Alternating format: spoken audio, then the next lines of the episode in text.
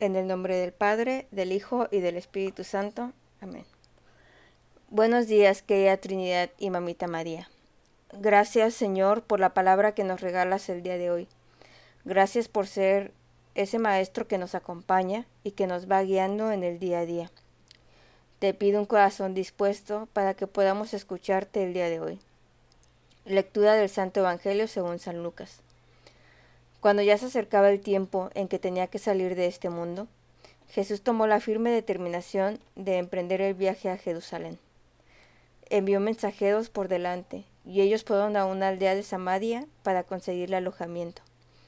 Pero los samaritanos no quisieron recibirlo, porque supieron que iba a Jerusalén. Ante esta negativa, sus discípulos Santiago y Juan le dijeron, Señor, ¿Quieres que hagamos bajar fuego del cielo para que acabe con ellos? Pero Jesús se volvió hacia ellos y los reprendió. Después se fueron a otra aldea. Palabra del Señor. Gloria a ti, Señor Jesús. Buenos días a todos. Mi nombre es Carmina Clemente. Soy miembro de la familia Verbundey en Monterrey y con mucho gusto les comparto las palabras de vida que el Señor me regalaba en mi oración del Evangelio según San Lucas del capítulo 9, versículos del 51 al 56. Y antes de empezar a dar este evangelio, pues yo me ponía en el contexto histórico que está desarrollado. Y es que hay que tener en cuenta que en ese tiempo no existía una buena relación entre los samaritanos y el pueblo judío. Los samaritanos no admitían a Jerusalén y su templo como el centro de la verdadera religión, y no les gustaba tratar con la gente judía. Por consecuente, los judíos también tenían un rechazo por los samaritanos y eran personas que, que no se llevaban, que no se toleraban, que no querían convivir juntas. Y yo empezaba mi oración poniéndome pues en ese contexto, en esa situación, y al empezar a orar me acordaba de las veces que me he ido de misiones. Y me acordaba porque precisamente Jesús pues en este Evangelio envía mensajeros por delante, ¿no? Y cuando uno va de misiones, pues se siente enviado, se siente llamado a llevar pues un mensaje de Dios.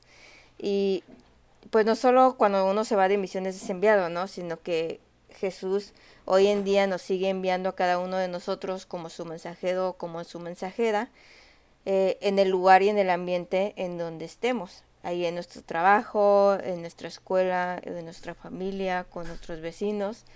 Pero pues yo me acordaba de las misiones porque era un ambiente como muy claro y aparte si no se han ido de, de misiones, si no han tenido esa experiencia, pues algo que se hace es el visiteo, que consiste en visitar casa por casa del lugar a donde se va de misiones para compartir la palabra de Dios.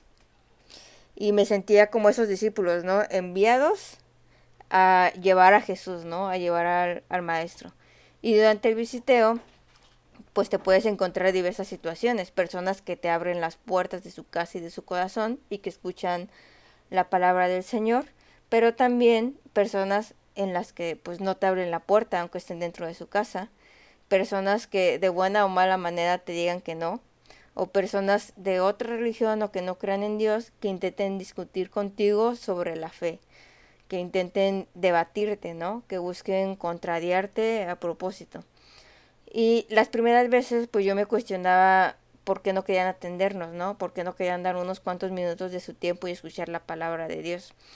Eh, yo tenía la ilusión de poder compartir lo que el Señor me había dicho y seguramente estaba ilusionada como los discípulos del Evangelio, ¿no? Yo me imagino que iban ilusionados con poder encontrarle a Jesús un lugar para quedarse. Eh, que Jesús iba a poder compartir acerca del reino con los samaritanos, eh, que iba a realizar algún milagro en esas tierras y se encontraron con que le cerraban la puerta, ¿no?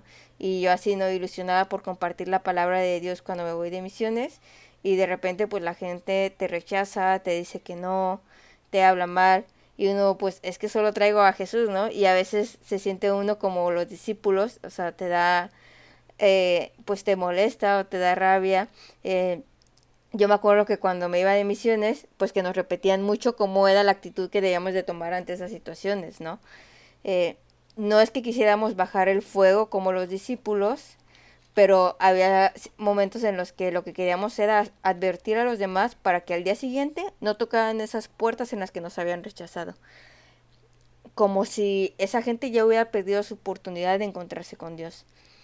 O si la persona era de otra religión, pues entonces sentíamos que teníamos que ir preparados con los mejores argumentos de apologética para poder defender nuestra fe como si se tratara de una batalla. Eh, y esas eran actitudes que los coordinadores querían y buscaban evitar, ¿no? Así Jesús buscaba evitar que sus discípulos pues se sintieran con esa rabia interna, ¿no? Esa violencia que la que querían atacar al pueblo de Samaria. Y también, pues otra actitud es que, que decían que no nos debíamos sentir desanimados si nos abrían pocas personas. Y yo orando este evangelio decía, es que así como Jesús se va a otra aldea, pues también había otras personas en las misiones que están dispuestas a escuchar la palabra de Dios. Y como les decía antes, pues no es necesario irnos de misiones para sentirnos enviados y ser mensajeros de Jesús. En nuestro día a día también lo somos y también podemos vivir estas situaciones de, de rechazos porque creemos en Dios.